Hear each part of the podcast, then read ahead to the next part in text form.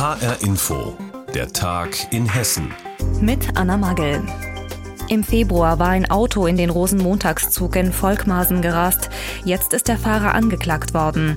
Er muss sich unter anderem wegen 91 Mordversuchen verantworten. Diese Tat wirft bis heute viele Fragen auf. Am 24. Februar rast ein Mann mit seinem Auto in den Rosenmontagszug in der nordhessischen Stadt Volkmarsen. Zahlreiche Menschen werden dabei teils schwer verletzt, darunter auch viele Kinder. Der Fahrer hat überlebt und ist festgenommen worden, doch bis heute schweigt er zu seiner Tat.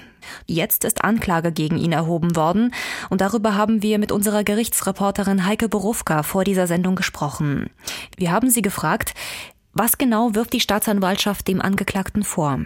Sie wirft ihm neben gefährlicher Körperverletzung und zwar in 90 Fällen gefährlichen Eingriff in den Straßenverkehr 91 Mal versuchten Mord vor. Und zwar sieht sie zwei Mordmerkmale als erfüllt an. Einmal die Heimtücke, klar, die Menschen konnten nicht damit rechnen. Die waren wirklich arg und wehrlos. Die sind zum Feiern dahingegangen und keiner hätte auf die Idee kommen können, dass jemand ihnen nach dem Leben trachtet und dann auch noch auf so grauenvolle Art und Weise. Und das Zweite ist, und es kommt nicht ganz so häufig vor, nämlich ein gemeingefährliches Mittel. Also die Generalstaatsanwaltschaft Frankfurt sagt, du Angeschuldigter hast dein Auto als Waffe genutzt. Ein Auto, das geeignet ist, so nennen es die Juristen, eine Vielzahl von Menschen zu töten. Jetzt fragen sich natürlich viele, wieso macht jemand sowas? Gibt es Hinweise auf ein mögliches Motiv? Das ist die große Frage, die sich tatsächlich alle stellen, die sich die Ermittler auch gestellt haben. Und sie haben keine Antwort darauf gefunden. Sie können nur zwei Dinge ausschließen, glauben sie, nämlich einmal, dass ein religiöses Motiv vielleicht dahinter stecken könnte oder eine politische Tat. Wir dürfen nicht vergessen, das ist passiert fünf Tage nach dem schrecklichen Anschlag in Hanau. Und wir alle, die wir darüber berichtet haben, sind aufgeschreckt und dachten, oh nein, nicht schon wieder ein Anschlag. Das sah ja sehr danach aus. Es ist ein Anschlag, aber eben Motiv ist weder ein politisches noch ein religiöses. Der Angeschuldigte, Maurice P. heißt er, der schweigt. Deswegen können die Ermittler nicht sagen, warum er das überhaupt getan hat. Sie können nur eins sagen, er hat die Tat geplant. Er hat das Auto schon vorher, am Tag vorher, in den da noch nicht abgesperrten Bereich, wo später dann nämlich am Rosenmontag der Umzug war, gestellt. Und er hat dieses Auto ausgestattet mit einer Dashcam, also mit einer Kamera. Offensichtlich wollte er das Ganze filmen. Das hat nicht funktioniert. Die hat sich erst eingeschaltet, als das Auto dann wieder stand. 42 Meter ist es durch diese Menschenmenge und es ist geradezu ein Wunder, dass niemand getötet worden ist. Wie laufen denn jetzt die Ermittlungen ab, wenn der Beschuldigte die ganze Zeit schweigt? Das ist ziemlich schwierig, zumal dieser Mensch eben in Volkmaßen als Sonderling gilt, als sehr isoliert lebender. Den kennen auch nicht viele.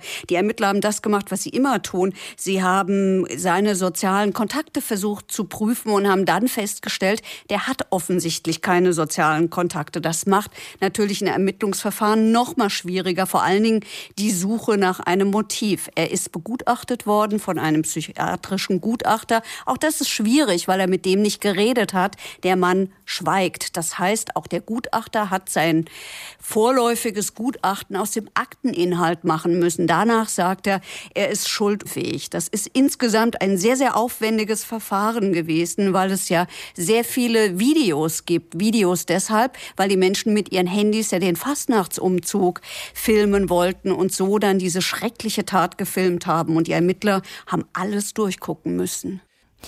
Nach der Amokfahrt von Volkmarsen hat die Staatsanwaltschaft Anklage gegen einen 30-jährigen Mann erhoben. Infos dazu hatte Heike Borufka. Beim Gedanken an die nuklearen Katastrophen in Tschernobyl oder in Fukushima läuft sicher vielen ein Schauer über den Rücken. Radioaktive Stoffe treten aber nicht nur bei Unfällen in Atomkraftwerken aus, sondern sie kommen auch in unserer natürlichen Umwelt vor. Da ist zum Beispiel Radon in unserer Atemluft. Dieses Gas kann Lungenkrebs verursachen. Und wir können Radon weder riechen noch schmecken. Es ist eine unsichtbare Gefahr, aber sie lässt sich messen. Das Radonzentrum an der Universität Mittelhessen in Gießen hilft dabei den Bürgern und der Politik, auch zum Beispiel mit einer Radonkarte für Hessen. Mehr dazu von Andrea Andreas Meyer-Feist. Radon schon im Mittelalter eine tödliche Gefahr. Niemand wusste, warum die Bergleute starben. Heute weiß man, das Gas, das aus der Tiefe kommt, war schuld. Unsichtbare Schwermetalle, die sich auf der Lunge ablagern. Die Folge Lungenkrebs. Radon ist dort, wo Uran ist. Ganz natürlich kommt es im Erdinnern vor, vor allem dort, wo es harte Granitschichten gibt. Gemessen wird Radon in Becquerel. Ab einem Wert von 100 muss man sich Sorgen machen, sagt die Weltgesundheitsorganisation. Der Gesetzgeber spricht von 300 Becquerel pro Kubikmeter Luft als kritischen Wert. Das ist viel weniger als in den Bergwerken des Mittelalters. Dort sprechen wir aber über Werte von 100.000 bis Millionen Becquerel pro Kubikmeter. Trotzdem sieht Radon-Experte Gerald Kraus auch jenseits der Lage damals ein gewisses Risiko heute. Denn über Radon weiß man noch immer viel zu wenig. Erst seit gut 20 Jahren ist klar, auch niedrige Werte könnten Folgen für die Gesundheit haben. Da reden wir über 25 Jahre und quasi einen dauerhaften Aufenthalt, wie zum Beispiel das Wohnen in einem bestimmten Gebäude mit einer entsprechenden Radonkonzentration eine tückische Gefahr. Radon kann durch Schächte und Risse im Fundament aus dem Boden in die Häuser eindringen und sich hier konzentrieren. Ob Risikogebiet oder nicht, oft entscheiden nicht Kilometer, sondern Meter über die Gefahr. Radon ist besonders dort gefährlich, wo es über geologische Spalten nach oben kommt. Verwerfungen, die es überall geben kann und oft kaum zu erkennen sind, warnt der Leiter des Gießener Radonzentrums Till Kuske.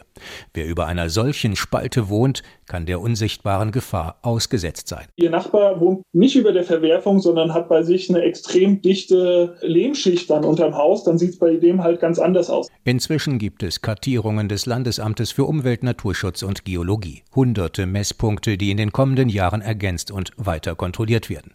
Die Messungen bis jetzt sagen, in Hessen gibt es keine Region, die unter Beobachtung gestellt werden müsste. Selbst dort, wo die Werte besonders hoch sind, wie etwa am Vogelsberg, in der Wetterau oder an der Bergstraße. Auch hier kein Grund zur Sorge. Aber Lösung schafft immer nur die Messungen tatsächlich vor Ort. Und zwar in den Innenräumen. Mobile Messgeräte gibt es schon in der Größe einer Zigarettenschachtel. Im Keller aufgestellt registriert ein Film über Monate hinweg die Konzentration des Edelgases. Im Internet für 30 bis 50 Euro zu haben. Das Radonzentrum interpretiert dann die Ergebnisse, rät zur Gelassenheit oder zur Sanierung von Kabelschächten und Fundamenten. Selbsttesten ist also eine Option. Wer für sich eine besondere Sicherheit haben will, das ist dann eben die beste Methode. Wichtig für die grüne Umweltministerin Priska Hinz. Keine Panik machen. Draußen ist Radon wirklich kein Problem. Ein Problem ist Radon aber vielleicht dort, wo über Jahrzehnte hinweg gewohnt und gelebt wird, in einer unsichtbaren Gefahr. Wir haben zwar immer dichtere Häuser, aber Stoßlüften hilft in allen Lebenslagen. In diesem Fall auch gegen tückische Gefahren aus den Tiefen des Untergrunds. Andreas Meyer-Feist über die Arbeit des Radonzentrums an der Universität Mittelhessen in Gießen. Das beschäftigt sich mit dem radioaktiven Gas Radon. Es kann in hohen Konzentrationen zum Beispiel Lungenkrebs verursachen. Gerade in den Tagen vor dem Weihnachtsfest gibt es für die Tafeln in Hessen viel Arbeit. Die Ehrenamtlichen wollen übrig gebliebene Lebensmittel verteilen und weitergeben an die, die sich kein Festmahl leisten können. In diesem Jahr kommen allerdings noch erschwerend die Corona-Bedingungen dazu. Unser Reporter Rainer Janke hat die fleißigen Hände der Tafelmitarbeiter in Fritzlar beobachtet. Dort steht ja auch das Weihnachtsfest vor der Tür und auch dort machen die Kunden ihre letzten Einkäufe. Das alles natürlich unter den geltenden Corona-Regeln. Und da haben die Organisatoren der Fritzlarer Tafel auch nochmal nachgebessert. Bis vor kurzem wurden an die Kunden fertig gepackte Tüten verteilt, sagt Tafelkoordinator Lothar Krönert. Jetzt hat man ein neues Konzept. Wir beladen einen Einkaufswagen, der wird von unseren Mitarbeitern beladen. Wenn der Wagen beladen ist, fährt der Kunde mit dem Wagen raus ans Auto und lädt das in seinen Kofferraum ein. Die Sicherheit der ehrenamtlichen Mitarbeiter steht ganz oben, sagt Grünert, und trotz der Gefahr einer möglichen Infektion ziehen alle mit. Wir haben zum Beispiel hier eine Kollegin aus dem Irak, die ist schon mehrere Jahre bei uns, die ist zweimal in der Woche da, andere Mitarbeiter hier, die Sie sehen, sind teilweise dreimal in der Woche hier und ich bin echt begeistert, wie das läuft. Das freut vor allem die Kunden, so auch diese Frau, die sich gerade ihren Einkaufswagen mit dem Notwendigsten beladen lässt. Wer nicht viel Geld hat, der ist froh, wenn er überhaupt so eine Tafel hat, ne? bevor es weggeschmissen wird, nicht? Und ich bin schon seit Anfang an dabei, seit es hier oben die Tafel gibt und ich bin zufrieden. Zufrieden sind in diesen Tagen vor allem auch die Kinder. Über ein Drittel der Kunden sind unter 18 Jahren, sagt Grünert, und für die gibt es in der Vorweihnachtszeit auch ein kleines Geschenk. Für die Kinder unserer Tafelkunden haben wir Gutscheine gekauft, die variabel hier im Fritzleine Geschäften einsetzbar sind. Und das sei es eben, was die Arbeit der freiwilligen Helfer ausmache. Zum Beispiel, wenn sich Kinder über kleine Geschenke freuen, sagt Tafelmitarbeiterin Annette Flore. Wenn sie die rollenden Augen der Kinder sehen, dann freuen sie sich noch umso mehr. In diesem Moment betritt Alexandra Kosek die Räume der Tafel. Die junge Frau sucht nach Lothar Krönert, weil auch sie mitarbeiten und mit gutem Beispiel für ihre Generation vorangehen will. Dass man halt wirklich die Menschen sieht und das Essen ausgibt oder halt auch die Ware sortiert, um halt einfach mal zu sehen, wie viel eigentlich weggeschmissen wird und wie viel man eigentlich noch weitervergeben kann. Und so haben Lothar Krönert und die Tafelmitarbeiter in Fritzlar heute gleich zwei Glücksmomente. Sie haben Kunden und Kindern geholfen und eine neue junge Mitarbeiterin gewonnen.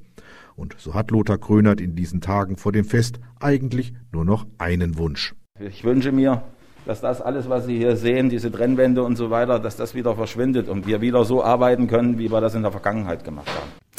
Kurz vor Weihnachten haben die hessischen Tafeln viel zu tun und die Corona-Pandemie erschwert die Arbeit der Ehrenamtlichen noch zusätzlich. Rainer Janke hat uns darüber informiert. Ob Laptops, Smartphones oder intelligente Fernseher. Viele unserer Alltagsgegenstände sind computergesteuert. Und all diese Geräte würde es heute nicht geben, wenn Konrad Zuse nicht wäre. Er hat vor 80 Jahren den ersten digitalen Rechner der Welt erfunden. Doch erst nach Jahrzehnten und nach vielen Kämpfen mit dem amerikanischen Computerhersteller IBM ist Zuse dann international als Erfinder des Computers anerkannt worden.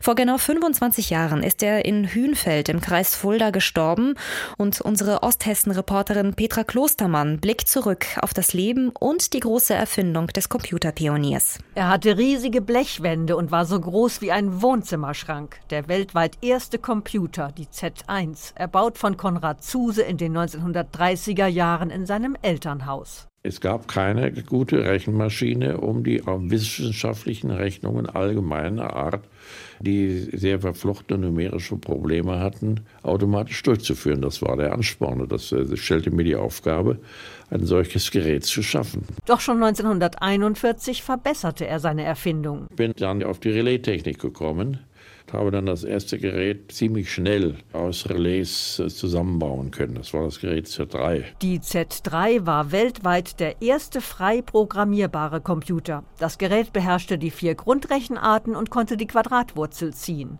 Aber bei einem Bombenangriff im Zweiten Weltkrieg wurde der Rechner zerstört. Der Informatiker Horst Zuse, Sohn des Computererfinders, hat die Z3 nachgebaut. Also Respekt vor dem alten Herrn, meinem Vater. Es ist eine hochkomplexe Maschine. 2011 präsentierte er sie erstmals im Konrad-Zuse-Museum in Hünfeld im Kreis Fulda. Wir geben jetzt eine Dezimalzahl ein. Sie sehen, wie das aufflackert. Das ist das Additionswerk dieser Maschine, nach dem heute im Wesentlichen noch alle Computer arbeiten. Ein zweiter Nachbau steht im Deutschen Technikmuseum in Berlin. Und wenn so ein historischer Rechner loslegt, dann klackert es ordentlich. Das Programm wird auf einem Lochstreifen durch den Rechner gezogen.